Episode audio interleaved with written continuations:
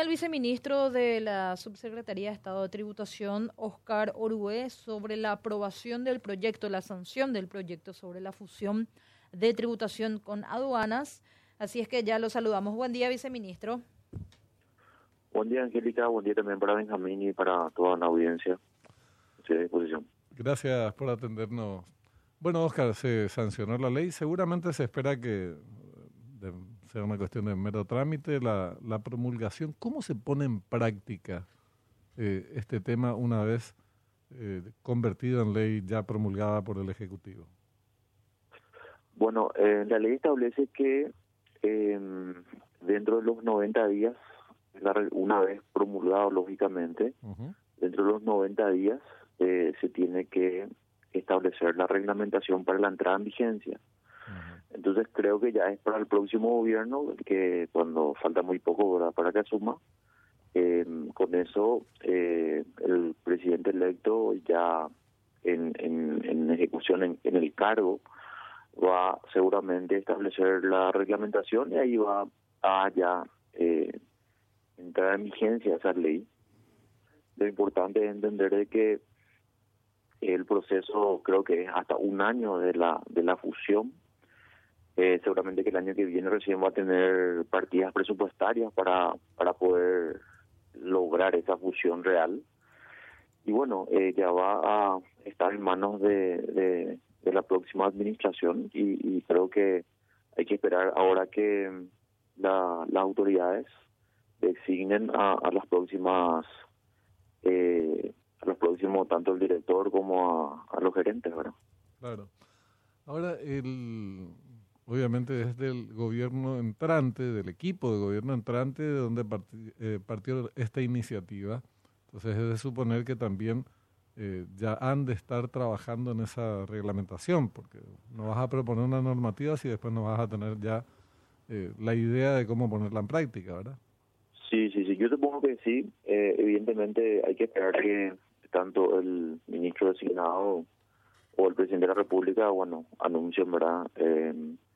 Las personas, eh, hay que hay que esperar eso, pero entiendo que están trabajando y eh, básicamente van a tener una herramienta importante cuando cuando inician. Estamos hablando de un cambio, una evolución eh, que esperemos que traiga lógicamente los resultados que que, que, que se mencionan eh, hay que recordar que anteriormente tributación, o sea, aduanas dependía luego de tributación, ¿verdad? Entonces se está volviendo a esa esencia primaria mm. que, que antes ya, ya existía. Eh, no, no es algo nuevo, no es algo... Por eso a mí me extraña mucho cuando dicen que tiene que tener superpoder, ¿verdad? Porque antes la dirección de aduanas era una dirección de la subsecretaría de tributación, ¿verdad? Entonces... ¿Cuándo se eh, cambió eso, Oscar? Creo que fue en el año 2006. En el año 2006 se desprende la dirección de aduanas de la Subsecretaría de Tributación y, eh, bueno, se independiza, por decir de alguna manera, es autónoma y autárquica. Eh, ahora otra vez a esa, a esa esencia primaria y, bueno, vamos a ver, eh, esperemos que logre justamente esos resultados que, que la ley tiene como objetivo Estamos hablando de una mejora de la recabación, de mejorar los controles, de que realmente pueda tener las herramientas tecnológicas para modernizar y aplicar las mejores prácticas a nivel internacional. Claro. Eh, esta dirección de ingresos tributarios, ¿a quién la rinde cuenta? ¿Al presidente de la República? Sí, el presidente de la República lo designa y eh, su relación con el Poder Ejecutivo es a través del Ministerio de Hacienda o el Ministerio de Economía. Em, Pero es tipo la relación que tiene eh, la policía a través del Ministerio del Interior con el presidente de la República, pero en la práctica es una relación directa, digamos. Exactamente, sí, así mismo. Si bien es autónomo autárquico, eh, la política fiscal va a seguir dictando el Ministerio de Hacienda o, en este caso, el Ministerio de Economía. eh, es prácticamente la misma relación que tiene, por ejemplo, la Dirección Nacional de Propiedad Intelectual, DINAPI, ¿verdad? Eh, con el, a través del Ministerio de Industria y Comercio. Claro, claro. Eh, ahora, el, el afán que se persigue, eh, obviamente tiene que ver con mayores controles para aumentar también las recaudaciones. Se hablan de cifras muy grandes eh, que podrían, eh, digamos, ser incorporadas al fisco en concepto tributario con, este, con esta fusión en un proceso que no sé cuánto tiempo llevaría, no va a ser obviamente del día a la noche, pero eso decíamos antes, es una admisión pública con rango legislativo de que, por ejemplo, en aduanas se vinieron haciendo o habían roscas que lograban o logran todavía y van a lograr seguramente durante un tiempo más eh, evitar que eso ese dinero que tenía que llegar al fisco llegue al fisco y se quede en los bolsillos se queden en los bolsillos de los muchachos vos sabés que tiene un impacto tremendo no eh, planteado de esa manera nunca se planteó abiertamente digamos acá hay una rosca loco que independientemente del gobierno de turno eh, le pone rueditas a, la aduana y se la lleva a su casa. Estoy extremando, obviamente. Eh, Pero es un problema antiguo.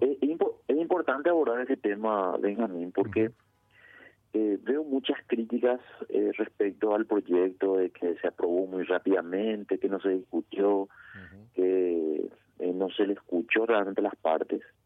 En realidad, en esencia, ni a los contribuyentes ni a los despachantes los importadores deberían preocupar porque al contrario lo que se busca es ser más eficiente, ¿verdad?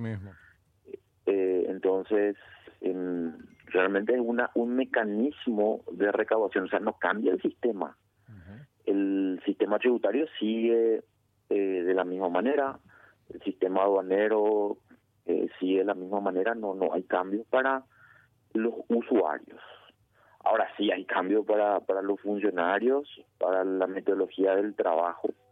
Eso sí cambia. Y eh, decía yo una frase eh, que, era que creo que es correcto, ¿verdad? No podemos esperar resultados diferentes haciendo siempre lo mismo. Entonces, evidentemente tiene que cambiarse o tiene que fusionarse o tiene que evolucionar las eh, los organismos para poder tener el resultado que, que se espera.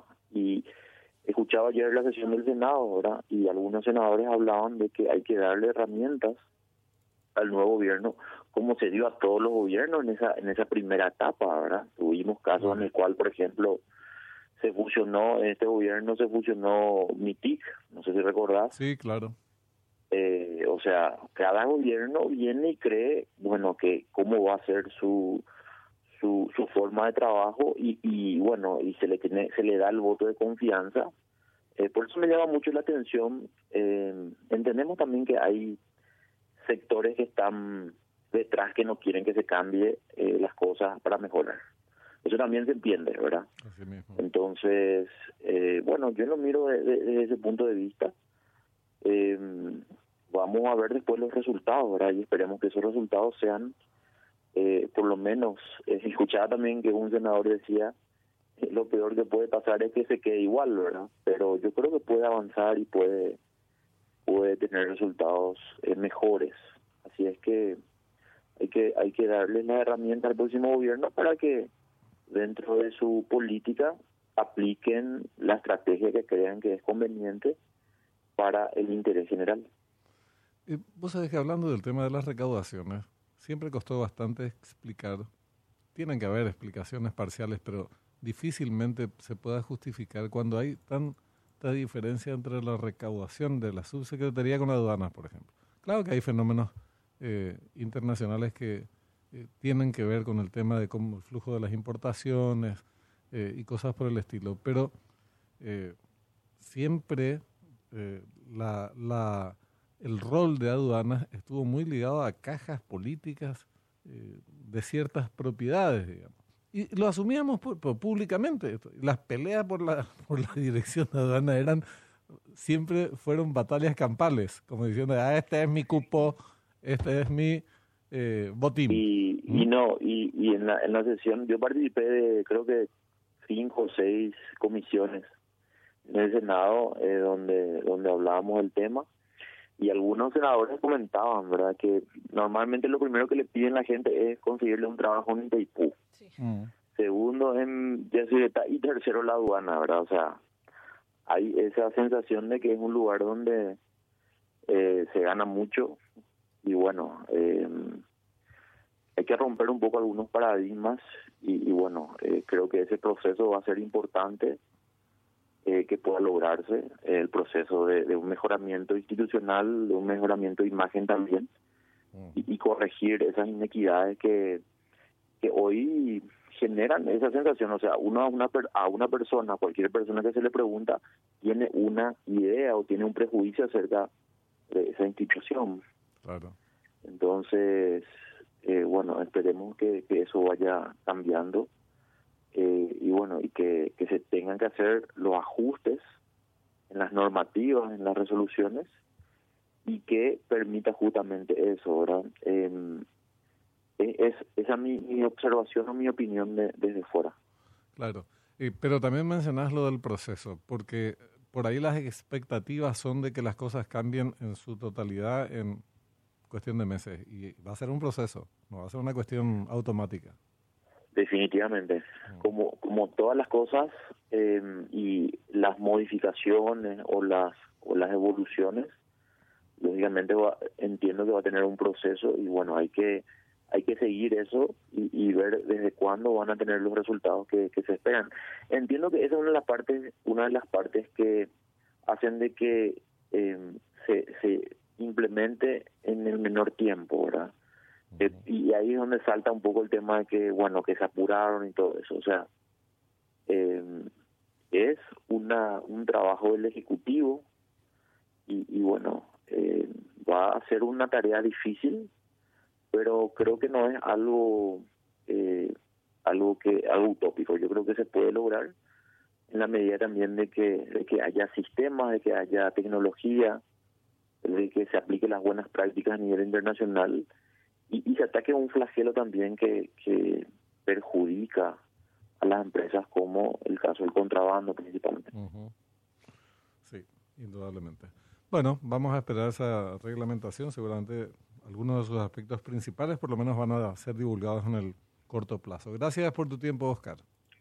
Gracias, Benjamín, también a Angélica y a, a toda la audiencia. Que tengan buen viernes. Muy amable, igualmente.